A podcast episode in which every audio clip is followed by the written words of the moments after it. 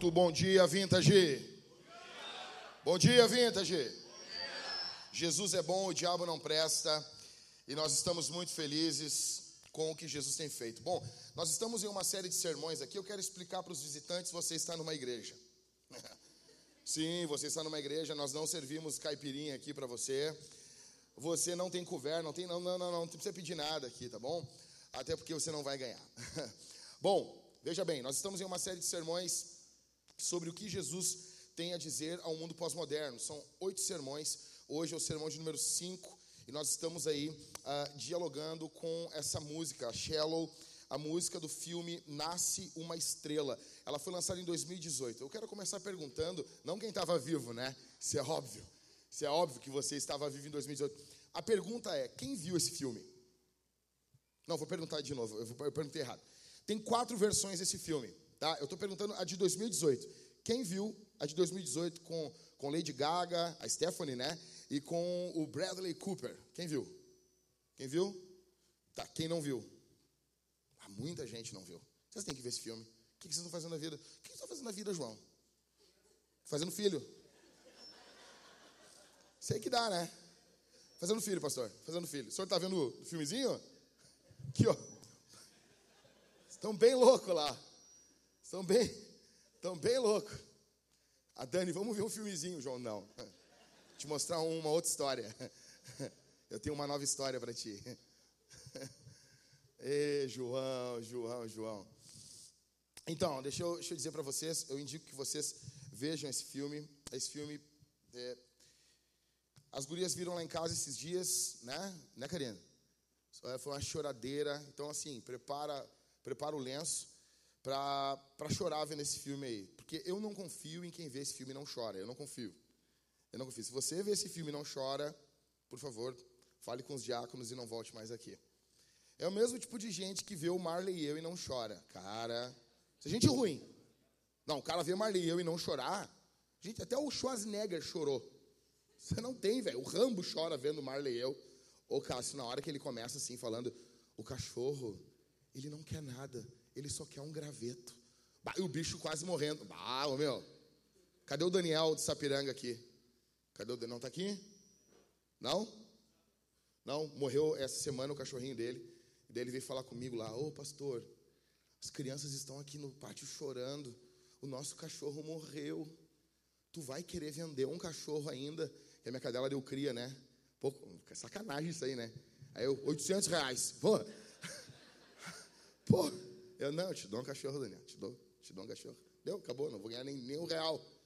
Nem um real, tá bom? Bom, o que, que, se trata esse filme? Eu vou falar um pouquinho, uns spoilers, não vou falar o final do filme para você, então você vai ter a experiência vendo esse filme, tá bom? Ah, esse filme ele fala sobre um cantor de, de rock, de country, country rock, né, uh, do sul dos Estados Unidos, aquela área ali do Tennessee ali, o nome do cara é Jackson Maine. E fala de uma, também de uma cantora, uma garçonete que, que é cantora nas horas vagas, a Ellie. Tá bom? Uh, esse cara ele está no auge da fama. Ele é famosão. Ele é extremamente famoso. Só que ele tem um problema uh, oculto. Ele tem um vício em álcool. Tá? Então ele é, ele é alcoólatra. Ele é alcoólatra. Ele é viciado em bebida. E um, a, a, ideia basicamente é que após uma das apresentações, após um show, ele sai e ele vai para um bar beber. É muito comum, músicos fazem isso. Esse pessoal aí, os artistas, artistas, né? É, essa, essa raça. Ele sai e ele vai beber. Ele chega lá, é um bar meio com drag queen, né? Uns negócios assim. E esse pessoal assim, artista, e eles estão dançando e a Lady Gaga está no meio lá, que não é a Lady Gaga, né? É a Ellie. E ela está se apresentando. Ela tá. E, cara, quando ele olha ela, ele fica apaixonado por ela. Né? Ele fica apaixonado por ela, ele vê um talento nela, né? ele, ele vê nela algo fenomenal. E é interessante, assim, algumas questões desse filme. Né? Ela é uma cantora sem expressão, ela já tem mais de 30 anos, trabalhando em restaurante e ele fica encantado pelo talento dela. E mais tarde os dois vão acabar casando, vão ficar juntos, né? E a ideia do filme é que nasce uma estrela. Vocês estão entendendo? A Ellie vai desapontando como uma estrela e o, o Jackson ele vai diminuindo. É como nasce e como morre uma estrela. Então, esse filme, cara, no mesmo momento que uma pessoa surge para o estrelato, ele também mostra como que, as, como que as pessoas saem do estrelato. Ele mostra o preço que se paga pelo, ah, pela fama, que se paga pelo show business. O preço que essas coisas cobram é colocado nesse filme. Esse filme é fenomenal, fenomenal. Ele trata algumas questões filosóficas, muito filosóficas, uh, de, da existência. Ele dialoga com. Eu não posso falar os temas aqui, então o pessoal, acho que seria um ótimo filme, Mike, para fazer uma análise no teu curso de aconselhamento. Sério mesmo. Já viu esse filme, né, Michael? Eu acho que seria um, um sabe, ele apresenta algumas mazelas do ser humano, as fugas que o ser humano busca. Uh, é fenomenal. Acho um baita de um filme, tá bom? Algumas coisas aqui, algumas curiosidades desse filme. Primeiro, que é o, é o primeiro filme que o Bradley Cooper vai dirigir. Né? Ele é um ator. Você deve ter visto ele do Sniper Americano. Você se lembra? Meio gordinho no filme ali, né? Vocês viram ele no. Aquele. A vida. Cadê, cadê a Mariane do, do Everton? Mari, como é que é o nome? Aquele filme que ele faz com a Jennifer. Lá do Bom da Vida. Cara, que filmão, cara. Ele correndo com saco de lixo ali, né? Sensacional, sensacional aquele filme. Até hoje, lá em casa, a, a, minha esposa e eu, a gente fala uma frase desse filme. Tipo, dá qualquer discussão, briga assim, a minha esposa se vira assim: Tu me ama? Aí eu digo: Eu te amo. Então tá tudo bem. Quem viu esse filme sabe dessa cena, né? O caos está tomado, mas eles têm um problema mental no filme, né? E daí, tu me ama? Sim. Então tá tudo bem resolveu. Tá? Então, vocês viram ele do Se Beber Não Case, né? Você não devia ver esse tipo de filme, hein? Você não devia ver esse tipo de filme. Tá? Vou contar para o pastor de vocês. E aqui ele estreia como, como diretor. Tá? E o legal desse filme, veja, veja bem, ele está dirigindo, ele está atuando. É o Bradley Cooper, né, cara? É o Rodrigo Hilbert dos Estados Unidos, né? Então, e a Lady Gaga estava fazendo a estreia dela como atriz. Eu não sei se ela já não tinha feito um filme, mas despontando mesmo, como atriz principal, é o primeiro filme que ela está fazendo. Então, há um, tipo, esse, um crossover ocorrendo ali. Uh, algumas coisas que eu acho muito fera. Eles, o filme, cara, Lady Gaga, cara, Lady, quem é Lady Gaga? Eu não, eu não consumo o tipo de música da Lady Gaga, mas para tu ver como a mulher é tão, tão Lady Gaga, né? Tipo, o nome dela não é Lady Gaga, né? Lady Gaga é um personagem que ela criou. Mas para tu ver que é tão grande assim, até quem não, quem não ouve Lady Gaga, eu sei quem é Lady Gaga. Entendeu? Cara, ela foi numa festa, numa premiação com um vestido de carne. Você se lembra disso aí? Cara, primeiro que você é muito louco, né, meu? Primeiro que tu tá zombando da cara dos religiosos. Os religiosos não mandam com vestido de carne. Não deveriam, né? Tem umas aí que só andam só com a carne à mostra, né?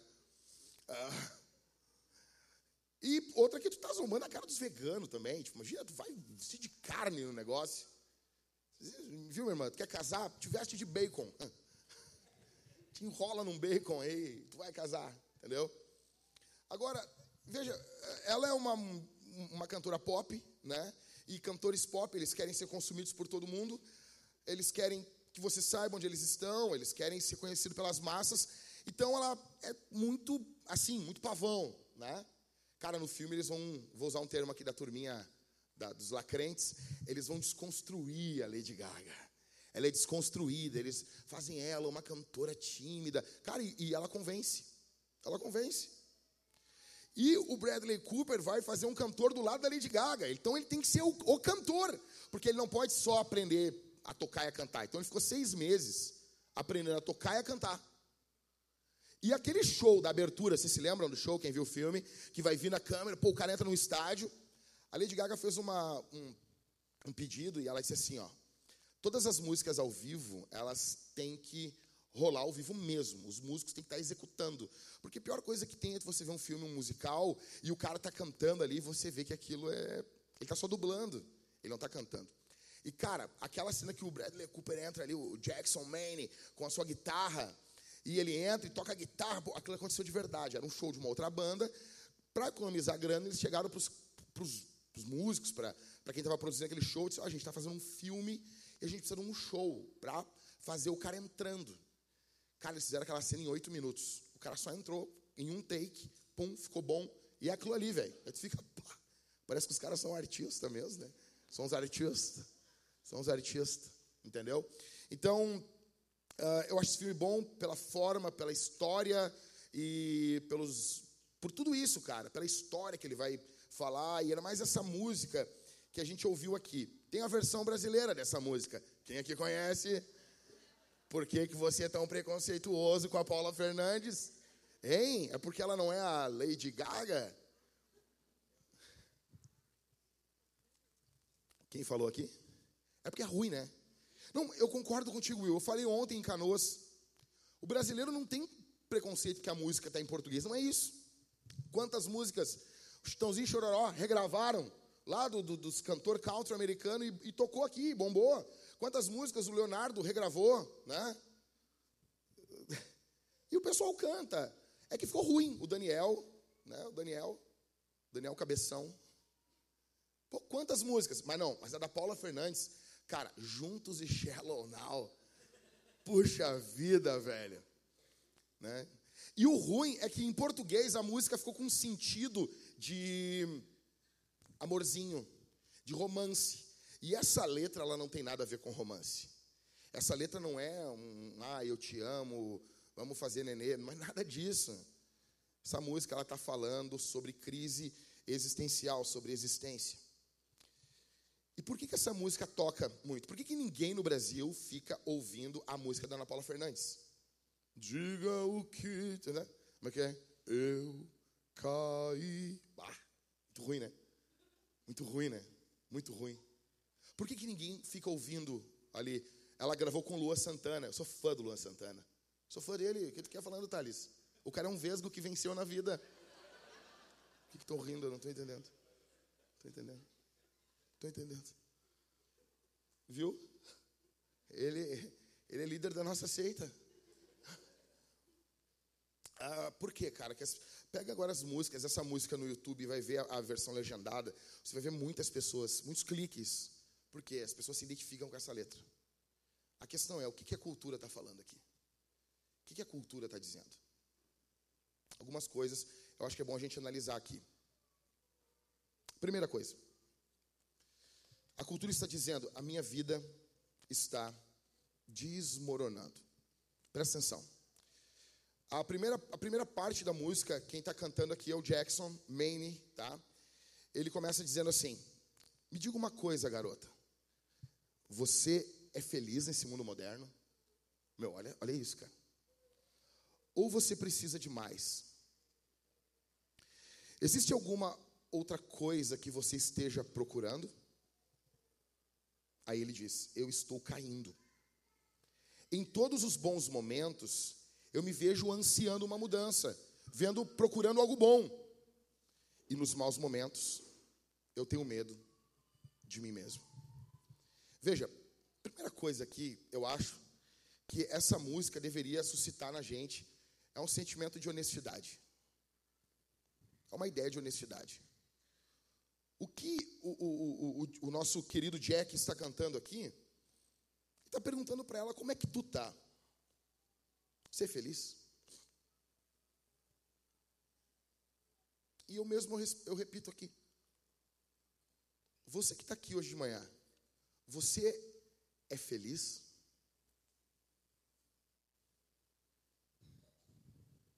Ou você precisa de algo mais? Tem algo que você está procurando para completar você? Só tem mais uma coisa, Jack. Só mais uma. Eu preciso só de mais isso. Só mais essa coisa aqui. É só mais isso e deu. Aí acaba. Quantas pessoas eu conheço que são assim? Elas estão buscando uma coisa que nem elas mesmas sabem. O nosso querido Jack canta aqui que ele está caindo. E nos momentos bons ele está ansiando por uma mudança, e no momento ruim ele tem medo dele. Ou seja, a situação dele depende do exterior. A, a vida dele depende de questões externas, das circunstâncias. E veja, a depressão muitas vezes se desenha dessa forma. Muitas vezes, muitas pessoas são extremamente afetadas pelas circunstâncias externas, por situações externas, coisas que fogem ao nosso controle. E a vida aqui fora do Éden, ela é uma vida bem complicada. Eu, eu sei de pessoas que acabam tendo medo de si mesmo, acabaram tendo desejos que são perturbadores, desejos que, sabe, você tem medo disso. Tem uma frase do Nietzsche que ele fala uh, quando você olha para o abismo, foi o Ismael que me falou isso aí. Quando você olha para o abismo por muito tempo, o abismo pega e olha para você.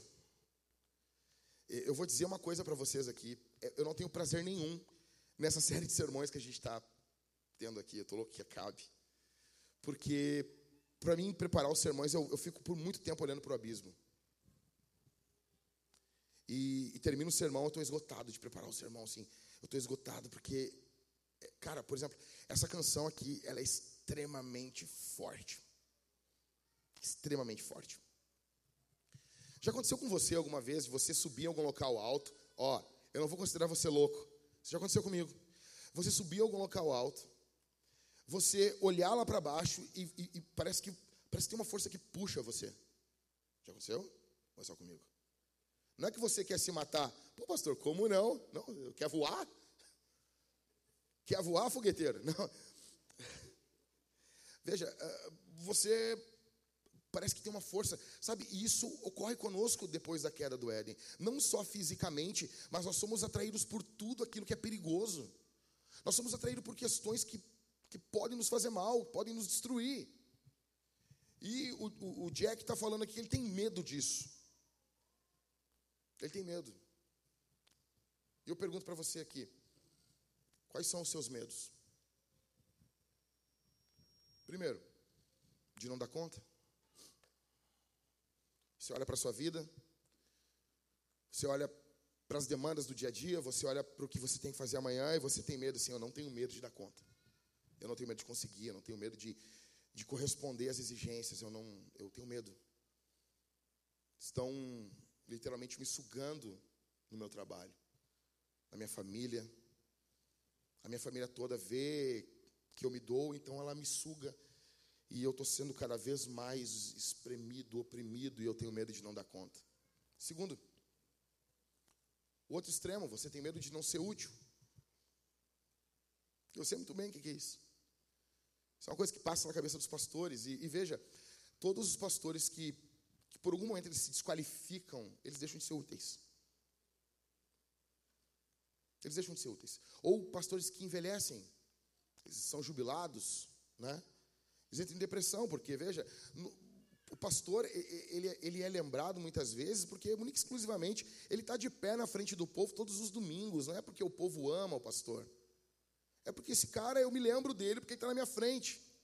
Mas eu vou, às vezes, em conferências de pastores, em congressos, e a gente pergunta, e aí, cara, como é que tu tá? E o cara diz assim, cara, é a primeira vez que me perguntam isso nesse ano. Você talvez, meu irmão, Ô meu irmão, você tem medo de não ser útil, você tem medo de não ter utilidade. Você tem medo, assim, de, de pô, não, talvez ninguém sinta falta de mim. Ou terceiro, você tem medo de não estar aqui para quem você ama. Quem é pai tem isso aqui. Quem é pai, quem é mãe tem esse medo. Papai, quem é, quem é pai aqui? Levanta a mão se eu estou mentindo. Você já pensou isso? Não, a pergunta foi ruim, né? Eu estou mentindo. O Gabriel foi levantar a mão e puxou. É uma pegadinha. Não é uma pegadinha. Levanta a mão se isso aqui é verdade. Tá bom? Perdão. É verdade? Você já pensou assim? Eu, eu tenho medo de faltar para os meus filhos. Né? Um quarto. Você tem medo de cair e ninguém te levantar. Você tem medo de, de cair, cara cair. e ninguém levantar você. Em quinto, você tem medo de não sair dessa depressão? Eu sei muito bem o que é isso, cara.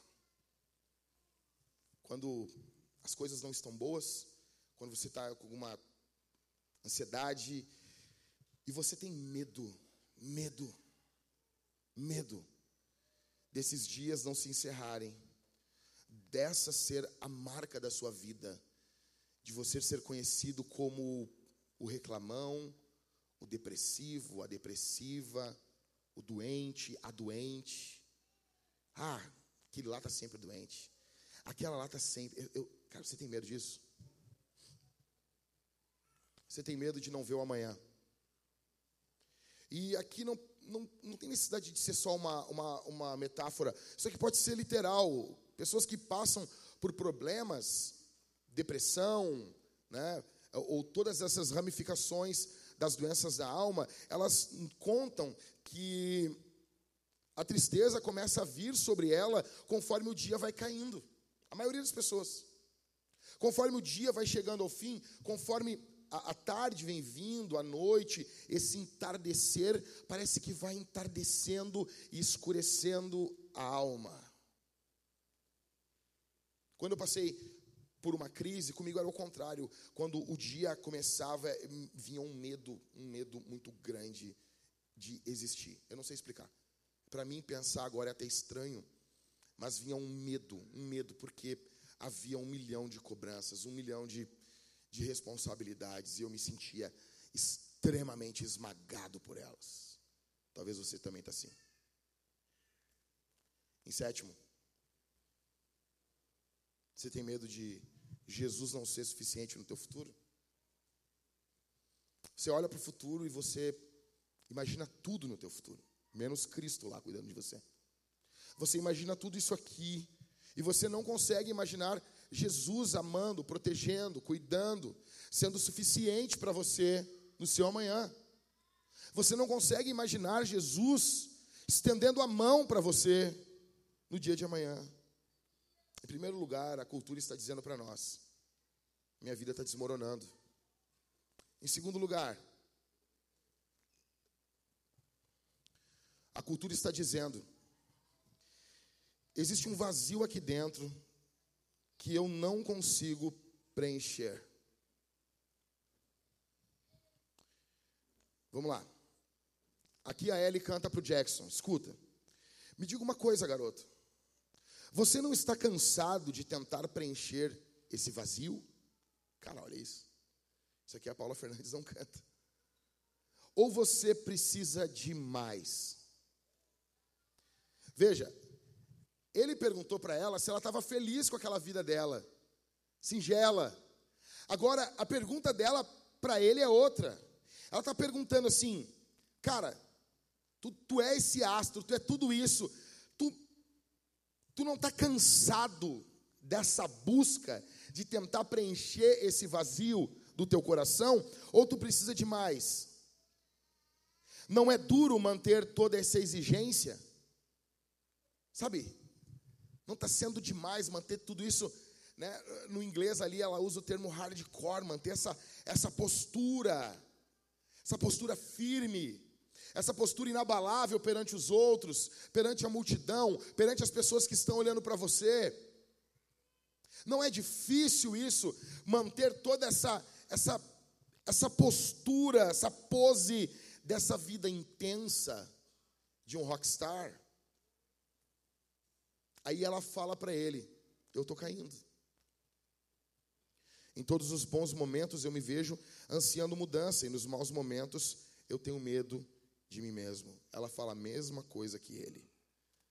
Veja, a, a luta para preencher o vazio do homem, ela causa um cansaço no homem. Escute isso aqui, cara. Existe um vazio dentro do coração do homem.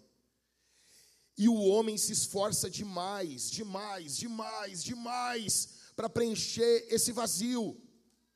E esse esforço, ele gera um cansaço dentro de nós. A Ellie sabe, ela está perguntando isso para o Jack. Além de cansado, de tentar preencher esse vazio aqui dentro, ele está cansado, e além de cansado, ele ainda tem que manter uma pose diante dos outros, de quem está bem. Cara, não é a nossa geração isso? Isso não é a época que a gente está vivendo? Onde, onde você tem que viver um personagem, onde você tem que vestir alguém que você não é. Ela diz que também está caindo, ela também é refém das circunstâncias. Quando as coisas estão boas, ela imagina algo bom. Quando as coisas estão ruins, ela tem medo dela. Ou seja, as circunstâncias externas afetam a psique, a alma, o coração dela. Essa vida não tem cansado você? Eu te pergunto isso.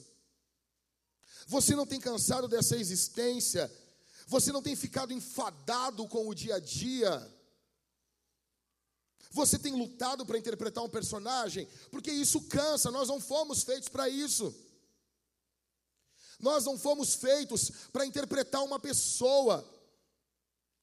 Nós não fomos feitos para parecer uma coisa que não somos. E talvez em algum momento você apresentou um personagem e você viu que esse personagem foi amado pelas pessoas e você repete isso, e repete, repete, repete, só que esse não é você. E isso cansa. Talvez você não pode mostrar suas fraquezas. Talvez você não pode mostrar suas limitações. Por quê? Bom, primeiro porque vão julgar você. Primeiro, porque vão atacar você. Segundo, talvez porque você tem vergonha disso. Você tem vergonha de quem você é.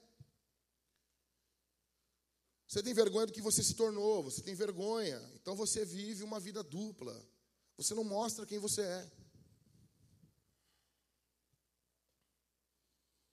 Que personagem tu tem interpretado?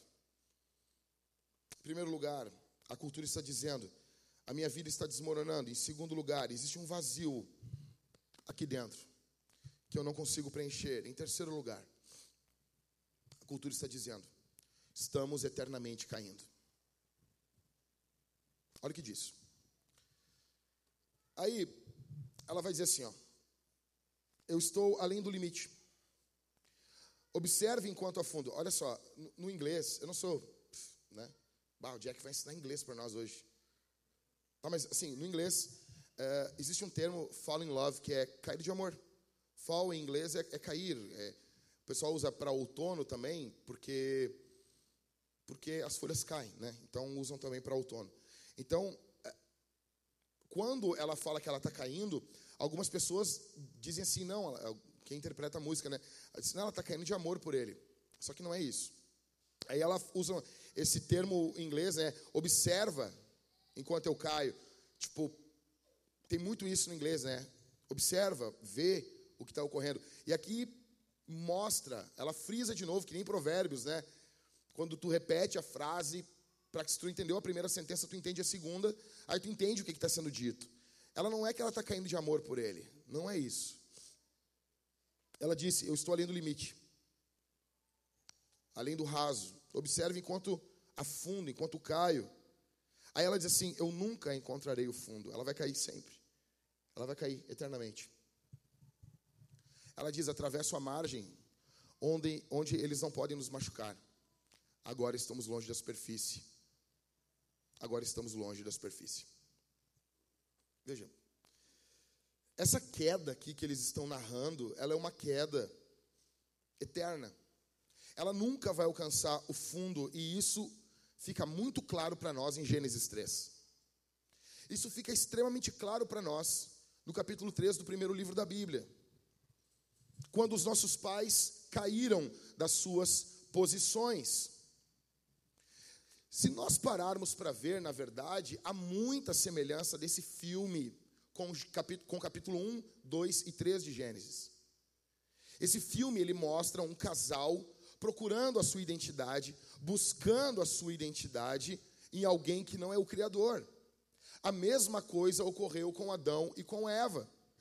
A mesma coisa. Havia uma busca para preencher o coração. E eles não buscaram isso em Deus. Eles buscaram isso em outras coisas. E essa busca, ela é uma busca cíclica.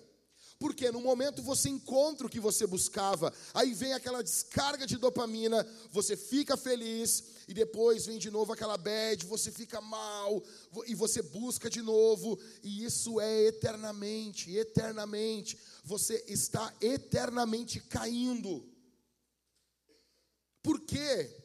Porque quando Adão desobedeceu o Criador, quando Adão desobedeceu a Deus, o que ocorreu? Ocorreu uma coisa trágica. A natureza dele mudou. E agora todos que vêm de Adão são feitos à imagem de Adão. Nós temos a imagem de Deus, temos, mas ela está borrada em nós. Só o que, que acontece? Os anseios pela eternidade, Deus não tirou da gente. Então, o que você é agora? Você é um ser caído com desejos eternos. Você entende isso?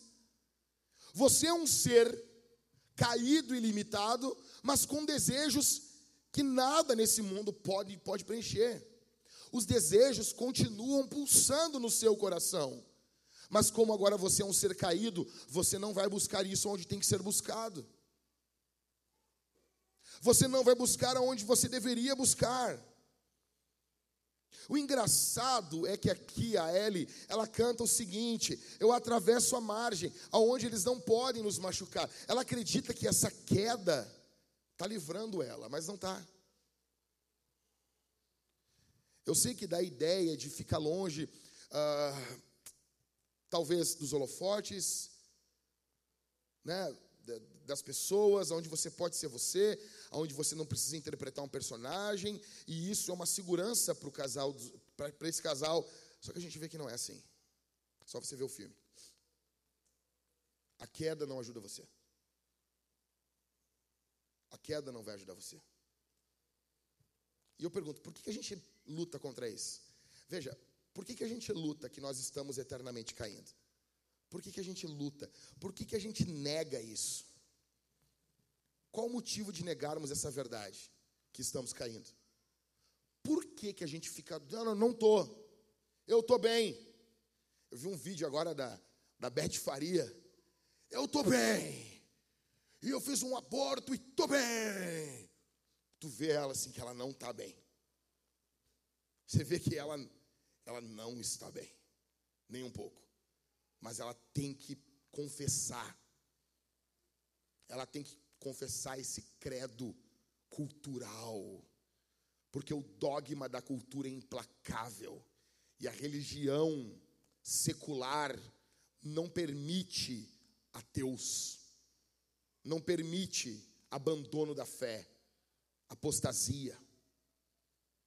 Então ela tem que confessar uma coisa que não é. E muitos aqui estão assim. Em primeiro lugar, nós negamos isso porque isso fere o nosso orgulho. Fere o orgulho da gente admitir que nós estamos caindo. E uma coisa, se tem uma coisa que a gente é bom, é em ser orgulhoso. Em manter pose. Em querer ser o bom. A gente não quer admitir que as coisas não são perfeitas na nossa casa, que as coisas não estão perfeitas nos nossos casamentos, que as coisas não estão perfeitas na nossa vida.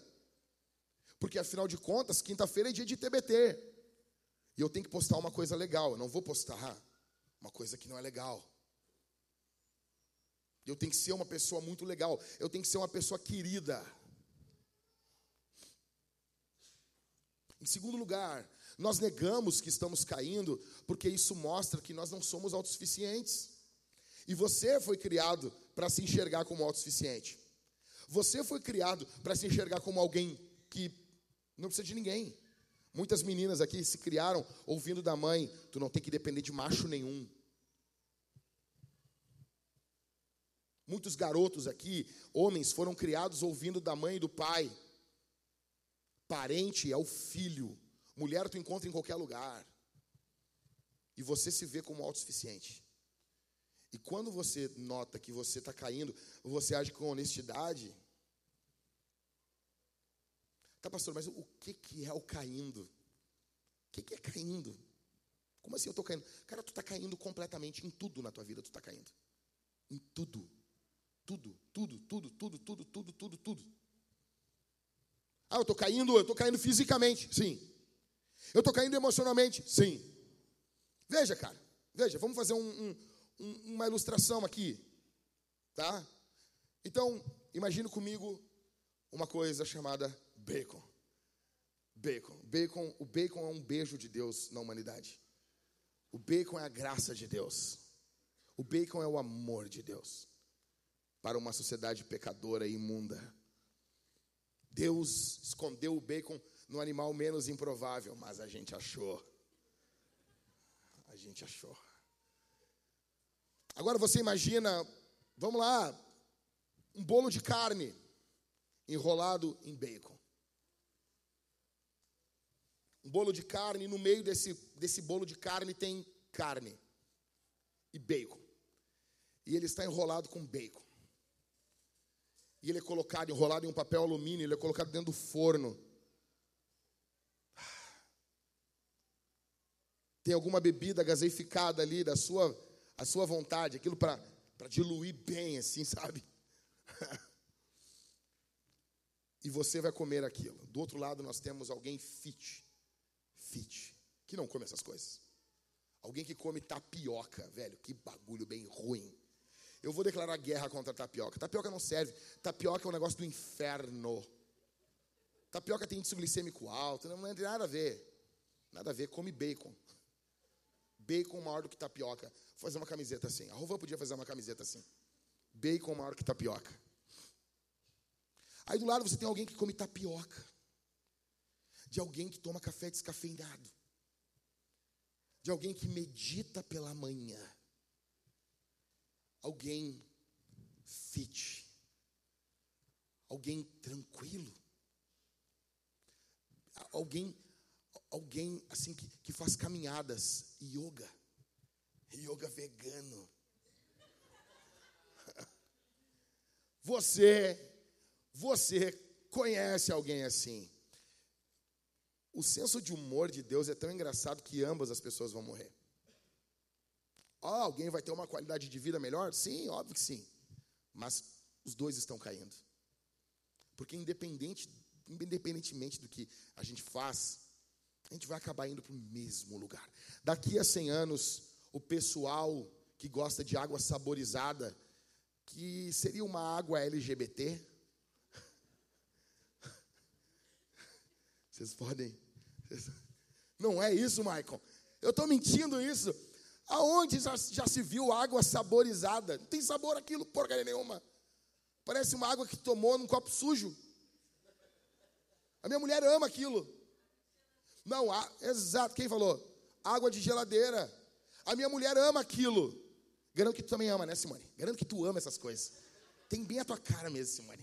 A Thalita ama essas coisas. Ela, ela, ela pediu que eu comprasse, eu comprei para ela uma jarra, paguei uma nota para uma jarra que segura as coisinhas lá embaixo, assim, ó, e bota aquelas frutas, assim, ó, aquela, aquele gosto de água em copo de alguém que tomou suco.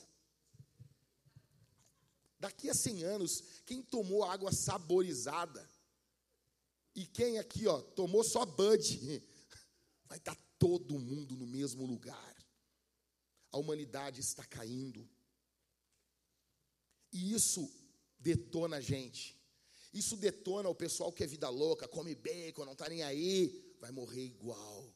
E o pessoal que se cuida, o pessoal fit, o pessoal do whey protein, isso detona todo mundo, velho.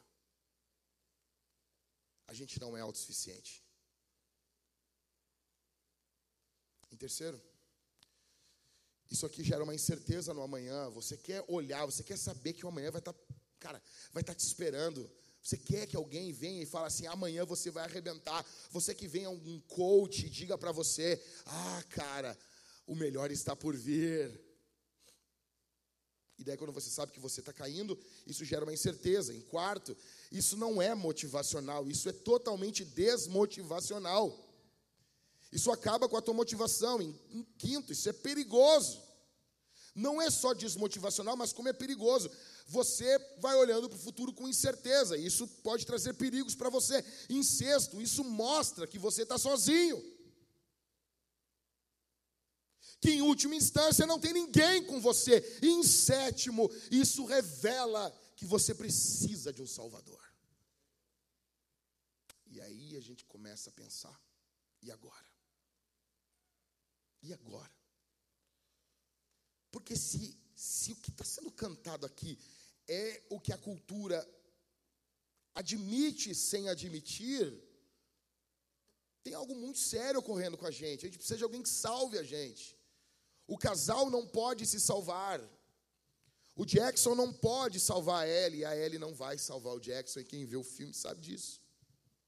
Então, o que, que Jesus tem a dizer a esse mundo? O que, que Jesus tem a falar para eles? O que, que Jesus tem a falar para nós? Em primeiro lugar, Jesus diz: Eu te ajudarei. Isaías, capítulo 41 e verso 13. Porque eu, o Senhor, seu Deus, o tomo pela mão direita e lhe digo: não tenha medo, pois eu o ajudarei. Deixa eu explicar uma coisa para você aqui. Jesus é o Salvador que chega quando todos foram embora. Jesus é o Salvador que chega quando o efeito da cocaína acaba. Jesus é o Salvador que chega quando o efeito da maconha vai embora, quando a, aquela brisa da maconha vai embora. Jesus é aquele que chega quando a ressaca se instala dentro do teu ser. Quando o efeito do álcool sumiu do teu organismo e só restou, sabe, um sentimento ruim dentro de você. Jesus é aquele que chega quando os amigos não estão perto. Jesus é aquele que estende a mão quando ninguém mais quer ajudar você. Ele toma você pela sua mão direita e ele diz para você: não tenha medo. Esse mundo quer colocar medo em você. O segredo está aqui. Seu Deus, se Jesus for o teu Deus, se você colocar a sua fé em Jesus, Jesus vai estender a mão para você, Jesus vai segurar a sua mão com força, Ele vai agarrar você com força e Ele vai arrancar você desse buraco. Eu ajudo você. E eu amo ver como que a Bíblia, ela é totalmente diferente do que a cultura mostra. A cultura mostra tudo meio sombreado, meio enigmático. A gente tem que prestar atenção na letra do negócio para tentar imaginar o que o cantor, o poeta, o que, que os artistas estão falando, e é um pouco por enigma. Aí vem Deus e diz: Porque eu, o Senhor, seu Deus, o tomo pela mão direita. Pô! Claro, direto ele salva você dessa existência focada em você. Ele liberta você de você. Porque nós estamos viciados em nós. É tudo sobre nós. A vida do ímpio não é tudo sobre Jesus. A vida do não cristão é tudo sobre ele. E essa vida focada em você vai destruir você porque você não é tão forte o suficiente para sustentar os teus próprios anseios. Então ele tem que libertar você de você. Ele liberta você dos demônios. Ele liberta você de todos aqueles que querem te escravizar. Escute isso aqui, cara. A vida que nós vivemos, ela é extremamente escravizadora. As coisas que estão se apresentando para nós, a cultura querem nos escravizar. As coisas que nós estamos vendo na cultura, elas querem trazer uma, escravi uma escravidão para a nossa existência. Então, são drogas. Veja, quantos não entraram, não foram só fumar, dar um tapinha, sabe, pegar uma maconha, algo pequeno, e acabaram entrando por um caminho e não voltaram mais. Quantos entraram para o submundo do alcoolismo e não conseguiram sair mais? Ou quantos nesse momento estão colocando suas esperanças em uma carreira e isso está os consumindo? Isso tem consumido eles. São os ídolos da nossa cultura. Nós precisamos de alguém que nos liberte disso. O que, o que Jesus está dizendo aqui em Isaías é: na hora da dor, na hora do desespero, na hora da desesperança, na hora do luto, na hora da incerteza, do medo, da angústia, quem ajuda de fato é Ele. Quem ajuda de fato é Ele. Quem estende a mão é Ele. Em primeiro lugar, Jesus diz: Eu te ajudarei. Em segundo lugar, Ele diz: O meu amor é profundo. Leia comigo Efésios, capítulo de número. Capítulo de número 3, do verso 14 ao 18. Leia comigo aí. Isso aqui é uma oração de Paulo, tá bom? Escuta. Por essa razão, eu me ponho de joelhos diante do Pai. O apóstolo Paulo está orando. Ok? Vocês estão comigo? Ok? Ok, ele está orando, botou, dobrou o joelho, tá bom? De quem toda família no céu, na terra, recebe o nome. Nós recebemos o nome de Deus. Tá bom? Olha o que, que ele vai pedir. Verso 16. Peço a Deus que, segundo a riqueza da sua glória, conceda a vocês que sejam fortalecidos com poder, mediante o seu espírito, no íntimo de cada um. E assim, pela fé, que Cristo habite no coração de vocês, estando vocês enraizados e alicerçados em amor. Isto para que, como todos os santos, vocês possam compreender qual é a largura, o comprimento e a altura e a profundidade. Aqui é do amor de Cristo, do amor de Deus. Escuta isso aqui. A cultura está caindo profundo. A cultura está em queda livre. O que, que nós precisamos? Nós precisamos de um amor profundo. Nós precisamos de um amor que nos alcance. A cultura está sendo afetada pelo que está externo. Você se lembra na canção? Nos bons momentos eu anseio por uma mudança, e nos maus momentos eu tenho medo de mim mesmo. Ou seja, a circunstância afeta quem está dentro. Para Paulo é o contrário. O apóstolo Paulo diz o seguinte: Peço a Deus, verso 16, que segundo a riqueza da sua glória, conceda a vocês que sejam fortalecidos com poder, mediante o seu espírito, no íntimo de cada um. Ou seja, ele ora por poder dentro de nós. Ele não ora por uma circunstância favorável. Ele não ora por uma circunstância melhor. Ele ora para que sejamos empoderados pelo Espírito Santo. A pergunta que fica é: por que precisamos ser empoderados? Resposta: porque não temos poder. Ah, Jack, é sério mesmo que tu vai, tu vai largar essa aí para nós? As pessoas pagam tu para isso, assim. Cara, cara, o óbvio tem que ser dito. Olha para mim aqui. Presta atenção. Se Paulo está orando para que sejamos cheios do Espírito, é porque não somos. Se Paulo está orando para que tenhamos poder do Espírito, é porque não temos. Se Paulo está orando para que tenhamos esse poder no nosso íntimo, dentro de nós, é porque quer, o que quer dizer é que dentro de nós, nós em nós somos fracos. Então, o que a canção está cantando é verdade daqueles que não têm Deus. Aqueles que não têm Deus, as circunstâncias vão afetar eles profundamente. Então agora, Paulo ora para que nós sejamos fortalecidos com poder mediante seu espírito no íntimo de cada um. Precisamos, porque somos fracos, porque o mundo é mau, existem demônios que querem nos destruir. Precisamos desse poder no íntimo. E esse poder vai desembocar no quê? Verso 17. O que, que vai desembocar? E assim, a consequência pela fé, que Cristo habite no coração de vocês, estando vocês enraizados e alicerçados em amor.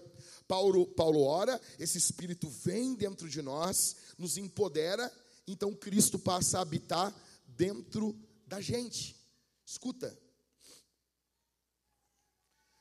eu já indiquei esse livro, eu já emprestei para alguém, foi para ti, Israel?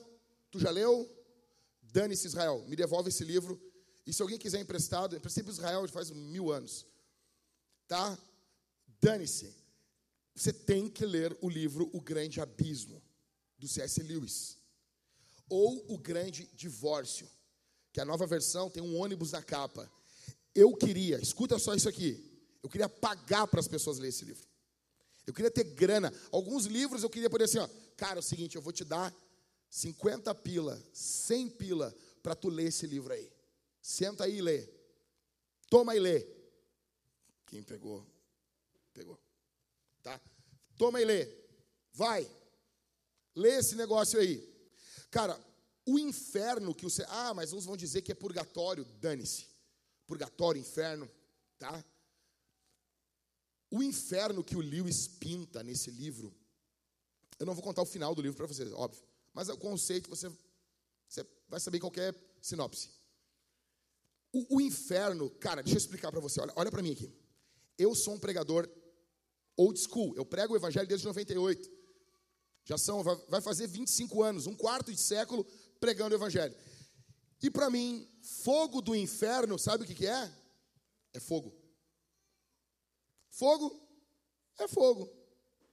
E eu, cara, nesses anos eu já li muita coisa sobre isso. Os teólogos, eles tentam argumentar que o fogo ali não é fogo, que na verdade aquilo é um negócio, é a culpa queimando a existência da pessoa e não sei o que, blá, blá, blá. Mas quando tu pergunta para os caras, tá, mas o céu, o céu é como, é, é, é literal? Não, o céu é. E o inferno? Não, não, o inferno não é literal. Eu acho engraçado isso, tá ligado? Eu acho engraçado. Então, sempre quando eu tenho uma boa explicação, escuta, sobre o inferno, que mostra que aquela, aquela chama que Jesus fala não é bem a chama, eu só acrescento a minha interpretação. É fogo mais isso. Cara, agora, teve um livro que eu li, que para mim a chama física se tornou pequena. O Lewis pinta que no inferno as pessoas serão, as pessoas não, não irão parar de pecar elas irão pecar eternamente e colher eternamente o fruto do pecado delas. Então, uma pessoa amargurada, ela vai ficar eternamente mais amargurada. E o pecado da amargura já traz o buraco da amargura na alma. Então, o livro vai mostrar aonde a amargura vai levando. O livro vai mostrar aonde os pecados vão levando as pessoas. E se você ama pecar, você Cara, você não tem noção das consequências do pecado. E para o Lewis, isso são as chamas. E, cara, eu fiquei pensando nisso e eu disse, cara, isso seria terrível. Porque é, é pecado em cima de pecado e, junto com o pecado, a consequência do pecado. Em cima, em cima, e vindo aquele, aquele vazio da existência do pecado e você peca para preencher e o vazio aumenta, aumenta, aumenta eternamente. Eternamente. Isso aqui é queda. O que o Lewis escreve nesse livro é queda. Nós precisamos que alguém pare esse ciclo. Nós precisamos que alguém venha até nós nós precisamos que esse Cristo nos ame, que esse Cristo venha até nós e nos salve disso. Verso 18. Então Cristo mora no nosso coração. Isso para que com todos os santos vocês possam o quê? O quê? Compreender. Aqui, com a cabeça. Com a cabeça. Você possa compreender. Aí ele vai falar quatro coisas qual é a largura, o comprimento, a altura e a profundidade do amor de Deus. Vamos lá. O que, que é a largura do amor de Deus? O Shed dizia que largura está nos falando do alcance do amor de Deus. Alcança todo tipo de pessoa, todas as nações, todas as etnias, todas, todos os tipos de pessoas do mundo todo a largura do amor de Deus. O cumprimento desse amor nos fala do tempo. Desde o Éden até a volta de Jesus, nunca houve, nunca haverá um período onde Deus não salvou pecadores por meio do Evangelho. A altura, isso é óbvio, Shed diz que é porque vem do alto. E a profundidade, quer dizer que esse amor alcança os piores pecadores. Alcança os pecadores que estão nos piores lugares. Não existe lugar aonde você esteja que Cristo não possa alcançar você. Talvez você está afundado no pecado, no vício. Talvez você fez coisas que você se arrepende. Você precisa de ajuda. Cristo estende a mão para você aqui essa manhã. Cristo salva você aqui essa manhã. Jesus é suficiente. Ele é mais salvador do que você é pecador. Ele tem mais condições de salvar do que você de pecar.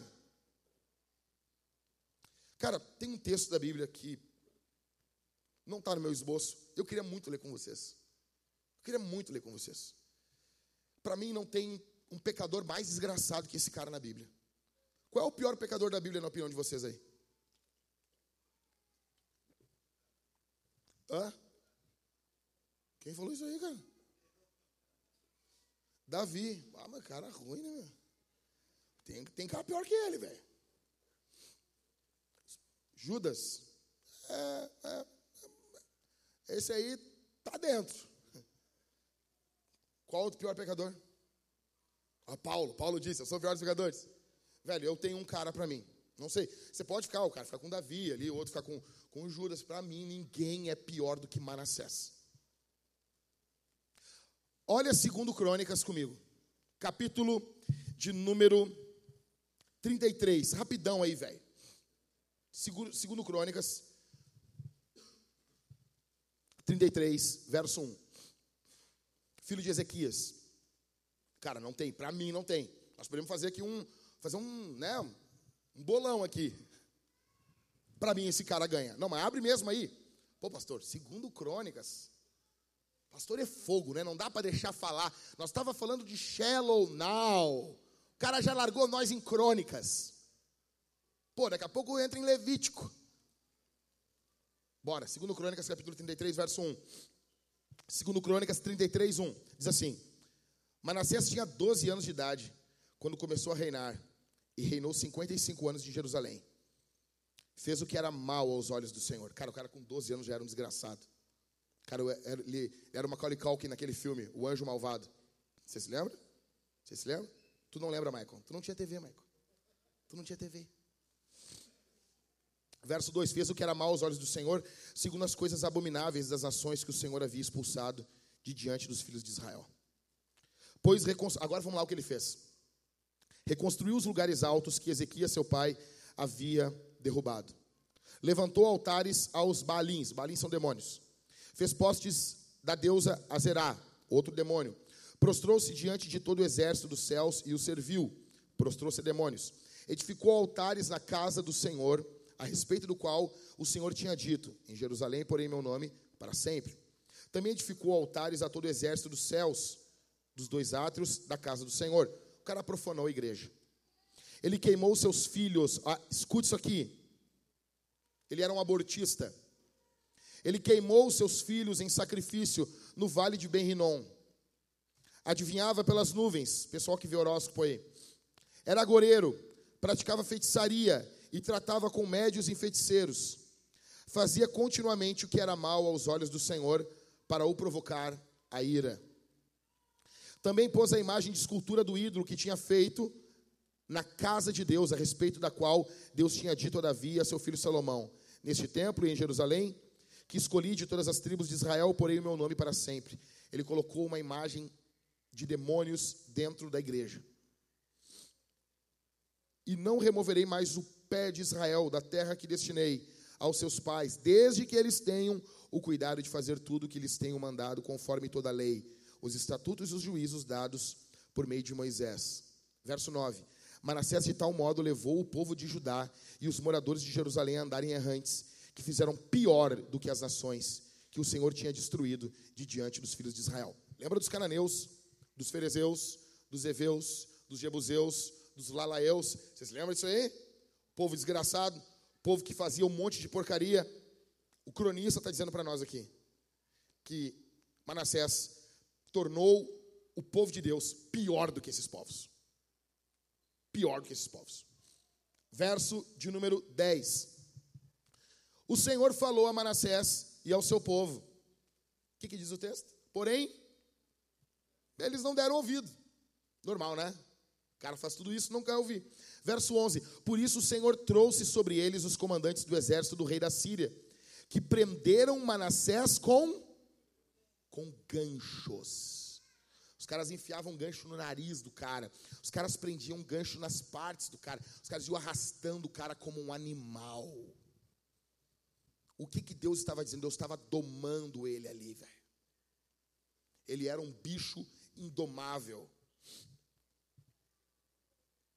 Colocaram ganchos, amarraram-no com correntes e os levaram para a Babilônia. Aí, verso 12. Não, não, verso 12. Não, verso 12 é um abuso da graça. O verso 12 é um abuso da graça de Deus. Verso 12. Ele angustiado. O que ele fez, Mariane? Ele suplicou ao Senhor, seu Deus, e muito se humilhou diante de Deus de seus pais. Orou ao Senhor. Cara, isso aqui é. E o Senhor se tornou favorável para com ele, atendeu-lhe a súplica e o fez voltar para Jerusalém ao seu reino. Então Manassés reconheceu que o Senhor é Deus. O texto não diz como é que ele volta. Depois da continuação, eu não vou ler, vai mostrar o que Manassés fez de bom. Veja, cara, esse cara era um podre. Esse cara era um imundo. Ele fez as piores coisas. Ele não ouviu os profetas, ele não ouviu, ele era o pior dos pecadores. Ele levou o povo todo a se desviar. Então, quando ele foi levado para a Síria, pelo, por aquele império da época, lá naquela prisão, lá naquele cárcere, ele lembrou de Deus. E lá ele viu a profundidade do amor de Cristo, que ama o pior dos pecadores. Deixa eu dizer uma coisa para você aqui. O amor de Deus é profundo por você.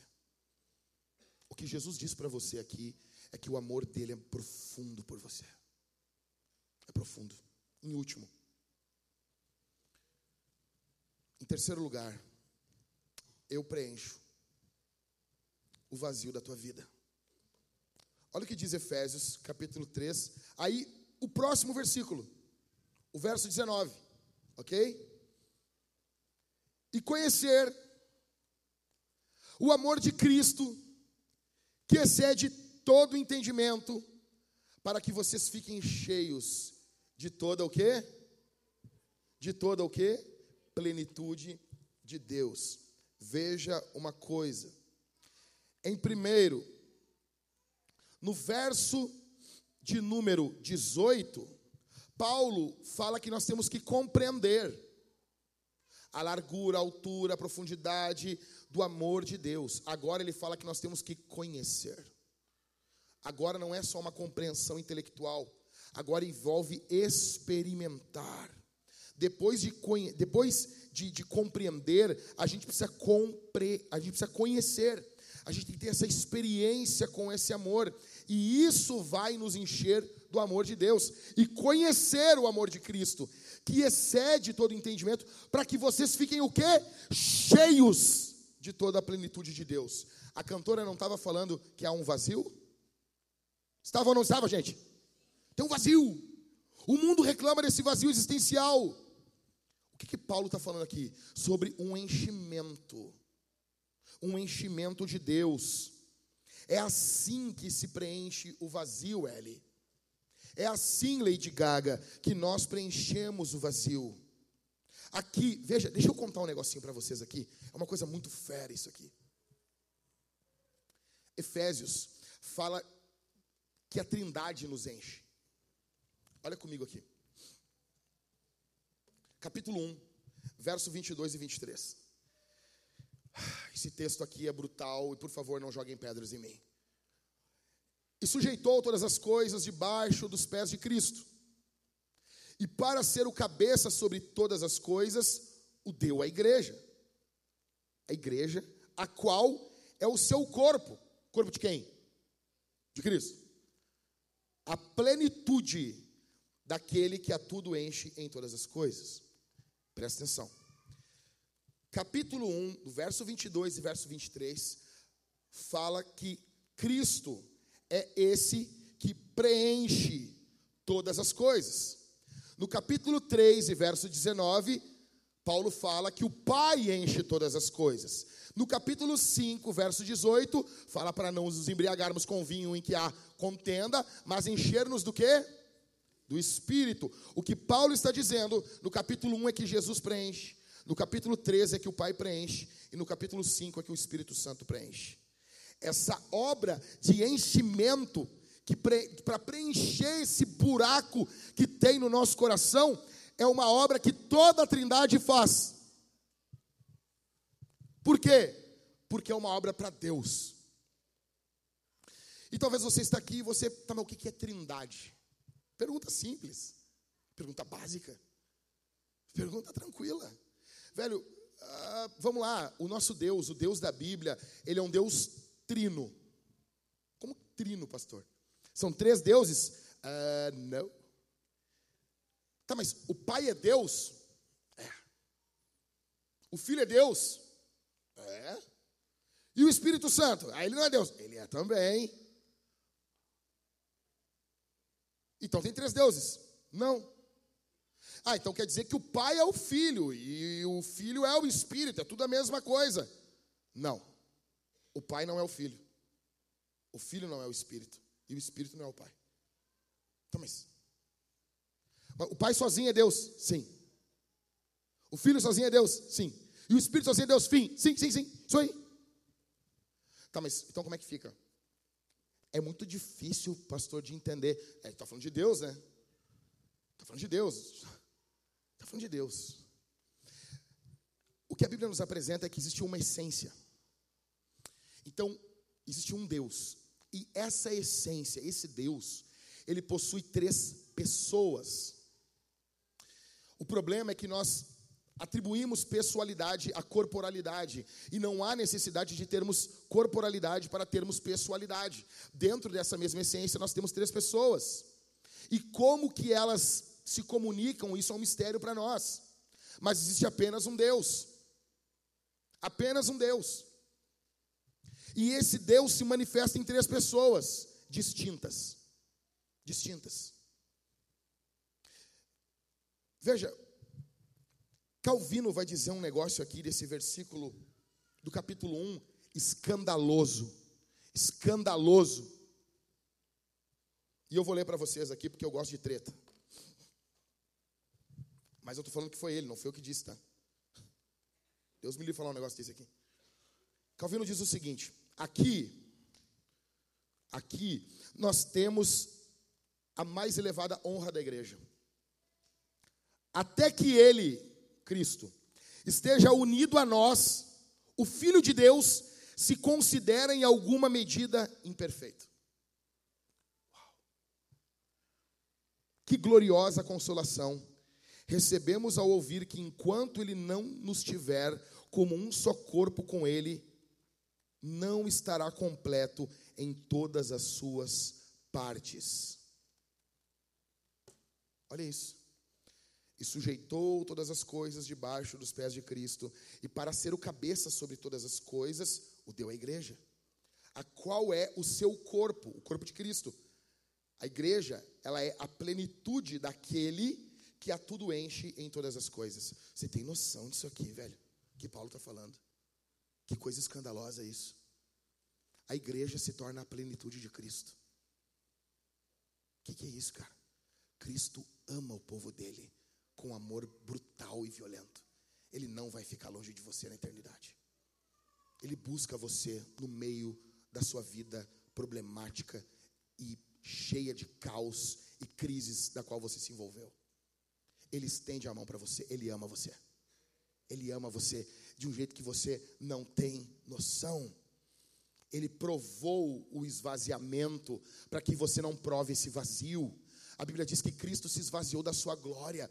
Na cruz ele foi abandonado pelo Pai. Ele diz: Deus meu, por que me desamparaste? Ele prova esse vazio para que você não fique vazio, para que você seja preenchido. Ele preenche não apenas a existência cósmica, mas ele também preenche o vazio da alma do homem. Você precisa experimentar esse Cristo. Deixa eu dizer uma coisa para você aqui, encerrando. Ontem,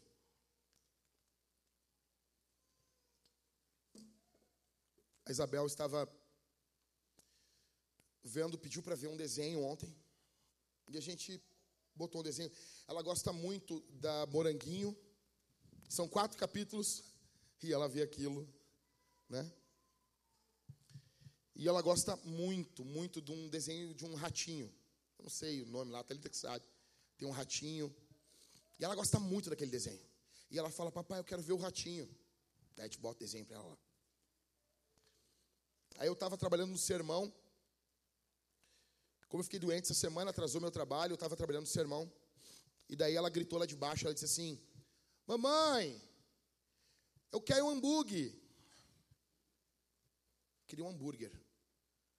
Eu falei, o que, minha filha? Ela, papai, papai, eu queria comer um hambúrguer vendo o desenho. E a Thalita veio pronta para dizer não. Mãe, diz que Deus é pai. Eu olhei para ela e disse: Minha filha, o que, que tu quer? Tu quer um hambúrguer? Tu quer com batata frita? Eu quero, papai. Tu quer suco ou tu quer refrigerante? Quero suco, papai. Eu disse: Eu vou ver quanto que está um, um McLanche feliz no iFood. Porque a, a primeira coisa da gente, muitas vezes, com os nossos filhos é dizer não. E ela ouve não o tempo todo. Na rua você até pode, ah, vamos comer alguma coisa, sabe? Mas assim, eu não me lembro de alguma vez que a minha filha pediu alguma coisa em casa. Ela vai fazer quatro anos. E ela prontamente foi atendida. Eu disse assim, cara, hoje quer um hambúrguer, minha filha? Vai comer.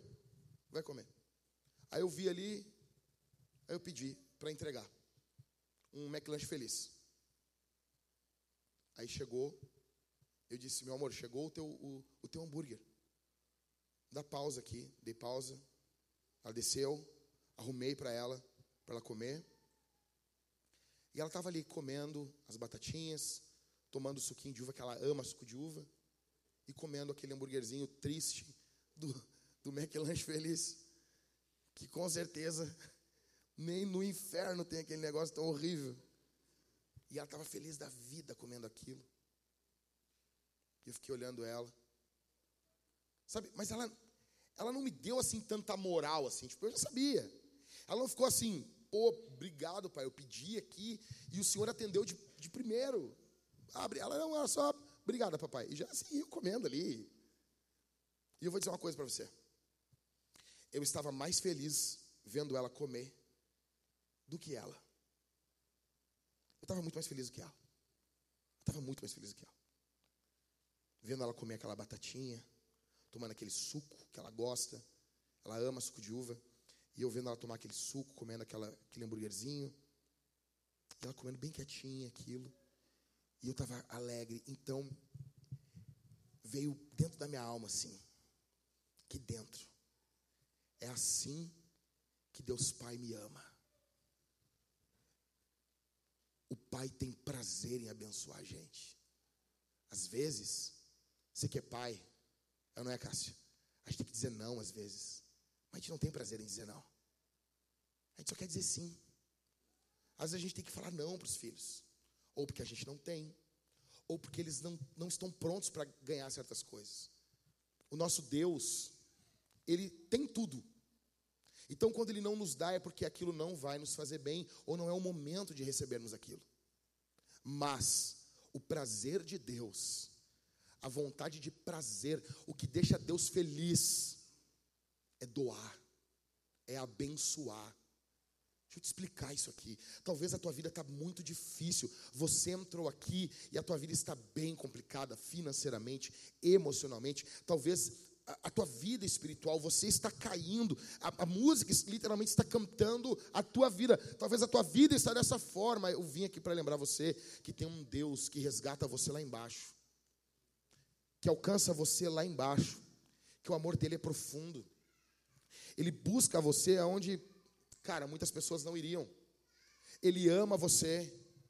Ele ama doar para você. Ele ama, ele, ele, ele, é, ele é bondoso para você. Ele não está sacaneando o teu futuro, cara. Ele não está planejando algo para destruir você. Ele não está planejando algo para acabar com a tua fé. Pelo contrário, tudo que ele tem planejado na tua vida é para fortalecer a tua fé. Ele quer você com uma fé vigorosa. Ele quer você cheio do Espírito. Ele quer trabalhar em você. Ele ama você. Talvez as coisas estão bem complicadas na tua vida hoje. Talvez as coisas estão bem, bem difíceis para você hoje.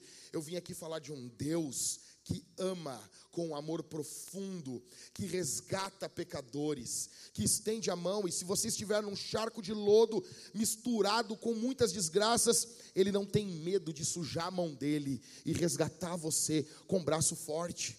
Ele ama você, ele tem um futuro de bênção para você.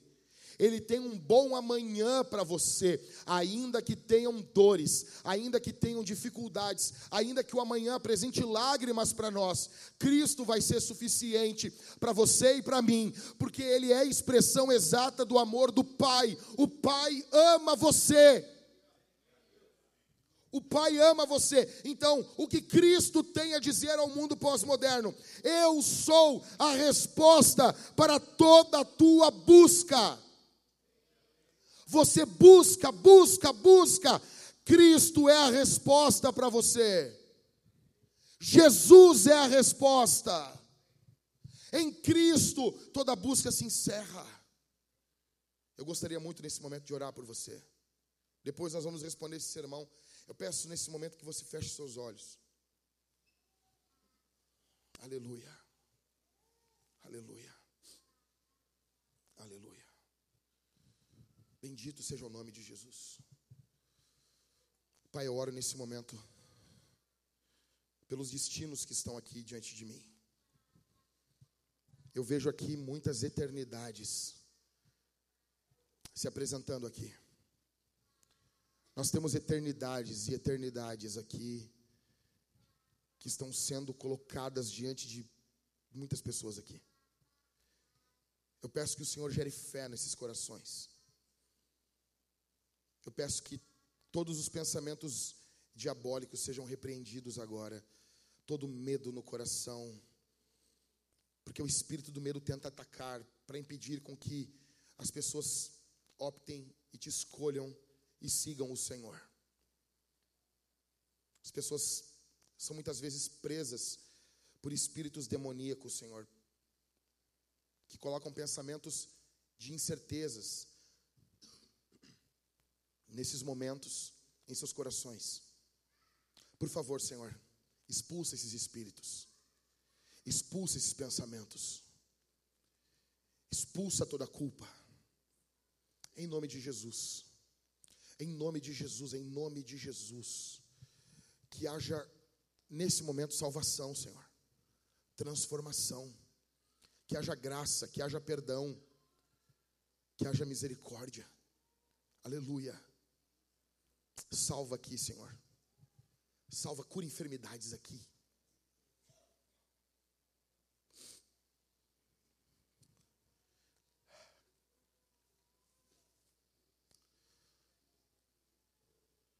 O Senhor Deus está curando agora. O Senhor Deus está curando agora.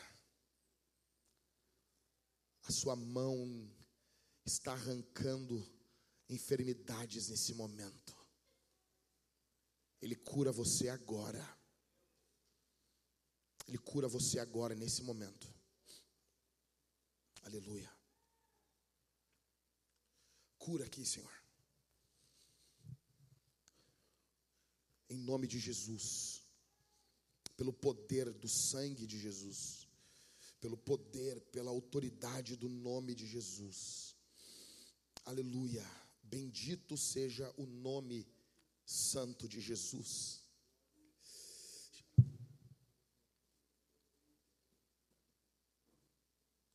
Sopra aqui, Divino Espírito, sopra aqui, Divino Espírito. Sopra aqui, Divino Espírito, sopra, sopra, sopra. Faz um exército se levantar aqui desses ossos secos. Faz um exército se levantar aqui essa manhã. Aleluia Faz um exército poderoso se levantar aqui e mudar as ações. Faz algo poderoso aqui, Senhor, em nome de Jesus, pelo poder e pela autoridade do nome de Jesus. Aleluia. Aleluia. Bendito seja o teu nome, Jesus.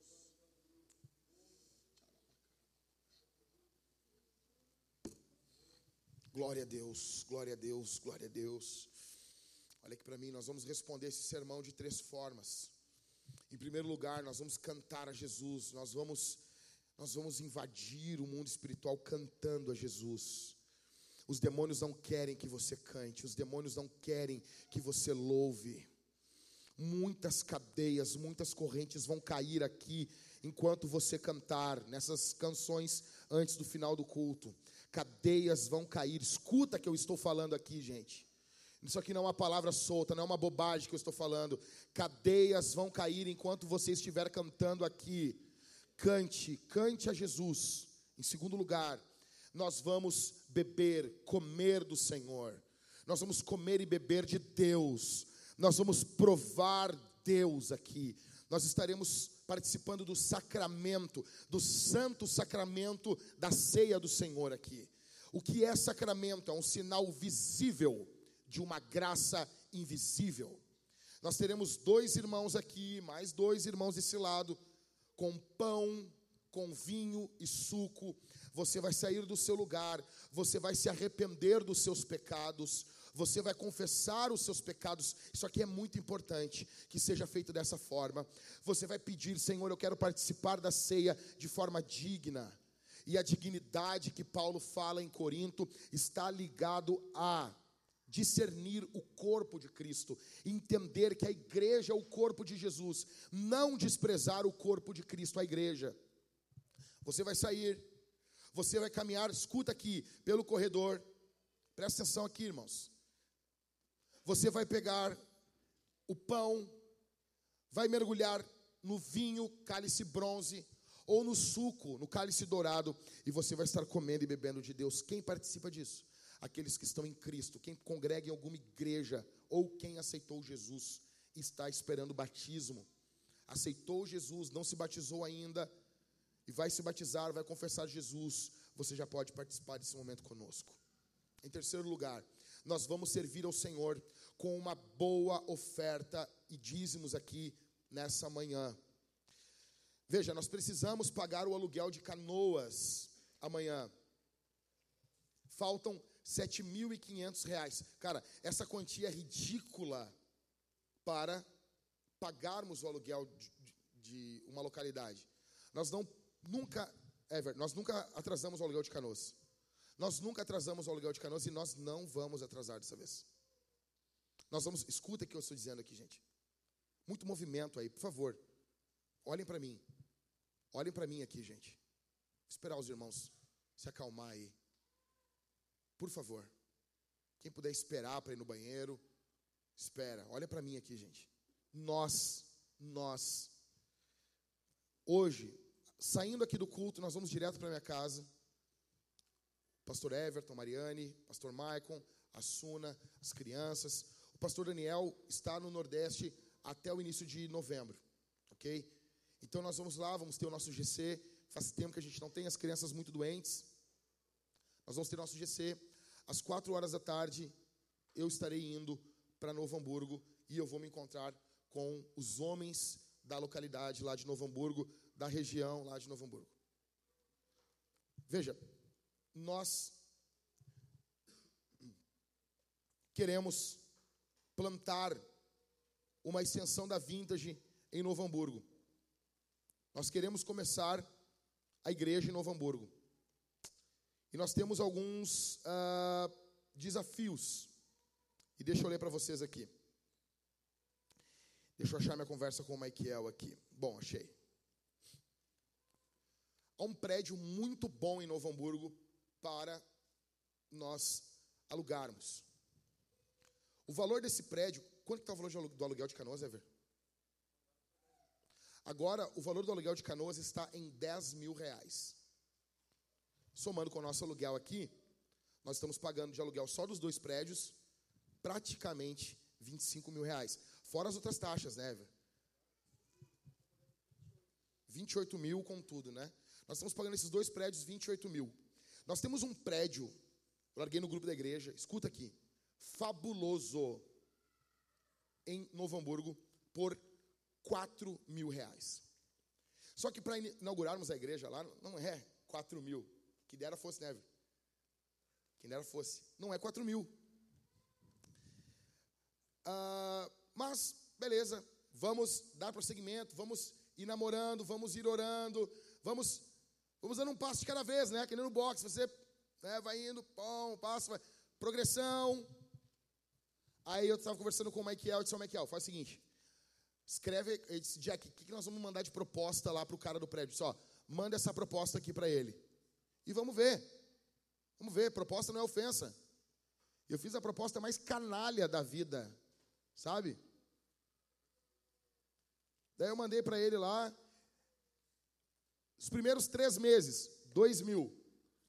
Os, os segundo, o, os próximos três meses, para fechar seis, três mil. E depois, do sétimo mês em diante, quatro mil. Aí o cara disse não. Daí ele mandou uma contraproposta. Os primeiros três meses, dois e quinhentos. Segundo três meses, que eu pedi três mil, ele botou dois oitocentos. Tipo, para mostrar que é ele que manda.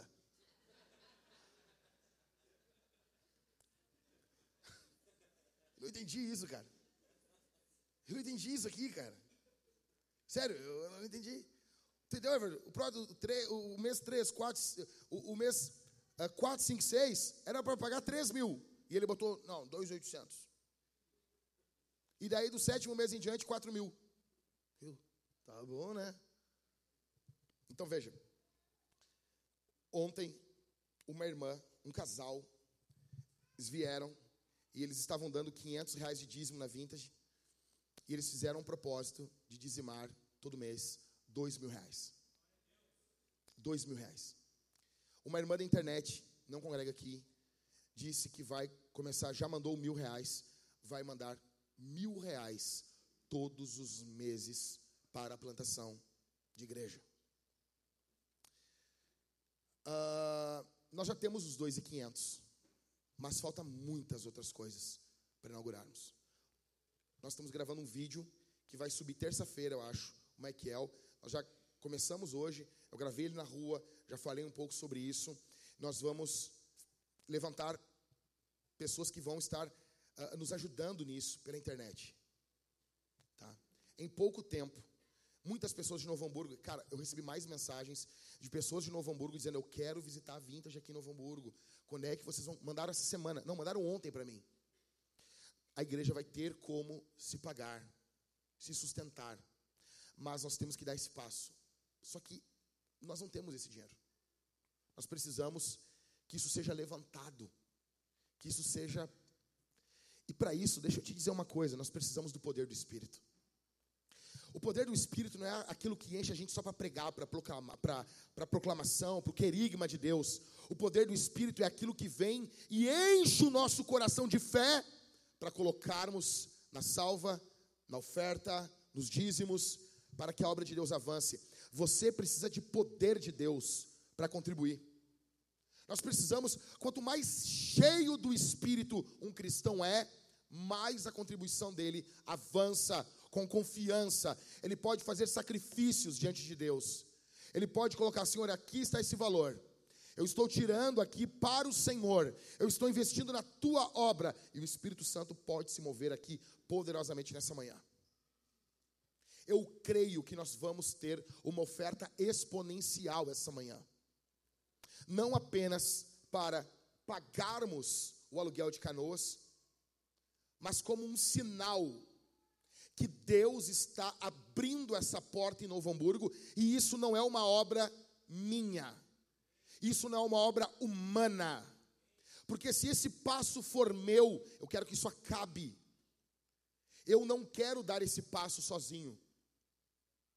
Eu quero dar esse passo no poder do Espírito. No poder do Espírito. E se o Espírito está conosco, os recursos estarão conosco. Eu quero que você seja ousado no momento de ofertar. Eu quero que você repreenda os demônios que vêm e falam para você. Escuta aqui, meus irmãos, olha aqui para mim. E eu estou falando aqui com as pessoas que não têm sido generosas. Eu não estou me dirigindo nesse momento àquelas pessoas que recorrentemente têm sido generosas, é com você, que tem sido sempre cauteloso com as tuas finanças. E nunca você viveu, cara, eu, eu, eu fico pensando como que alguém vive uma vida cristã sem nunca ousar pregar o evangelho, sem nunca ousar dar uma grande oferta. Como que a pessoa vive a vida, passa por essa vida com Jesus sem experimentar isso? Vida cristã é aventura. É com você.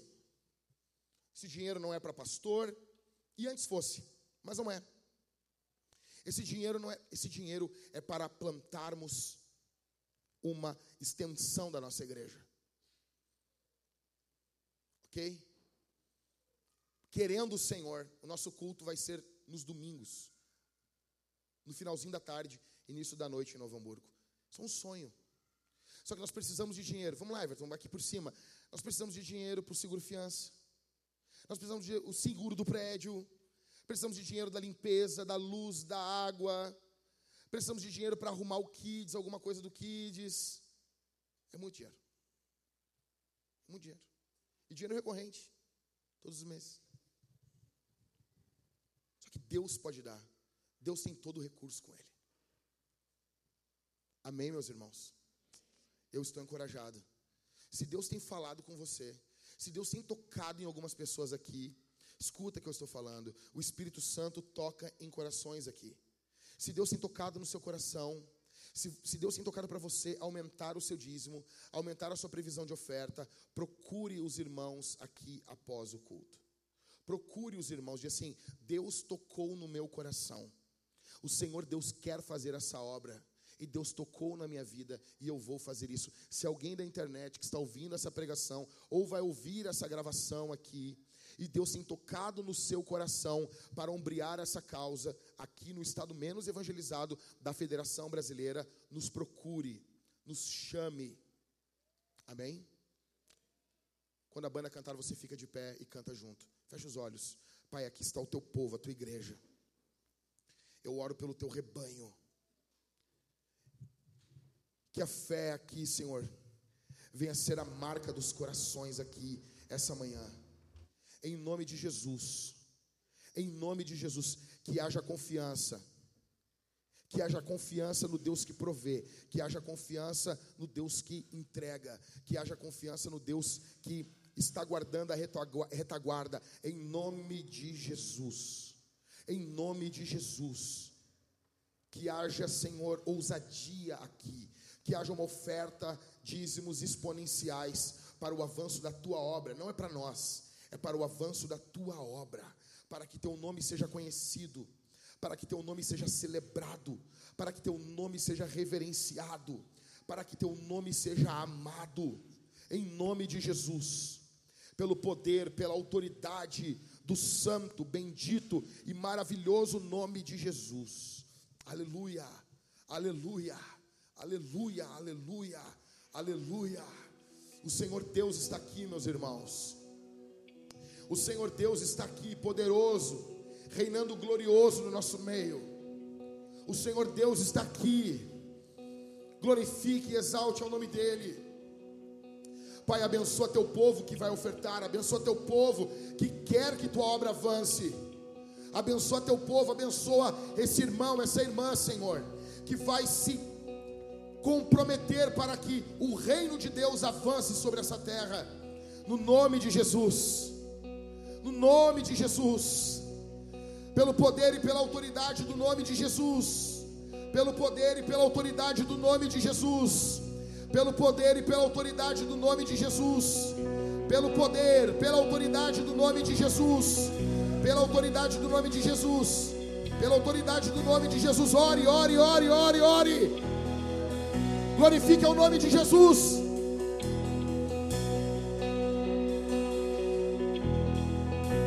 Bendito seja o nome do Cordeiro de Deus que tira o pecado do mundo. Bendito seja o Cordeiro de Deus. Bendito seja o Cordeiro de Deus. Bendito seja o Cordeiro de Deus. Bendito seja o sangue de Jesus. O sangue de Jesus verte aqui. Aleluia. Aleluia. Bendito seja o nome de Jesus. Bendito seja o nome de Jesus. Nós vamos cantar agora. Você vai ficar de pé aplaudindo ao nome de Jesus. E você vai cantar conosco, Castelo Forte. Aplauda, aplauda o nome de Jesus.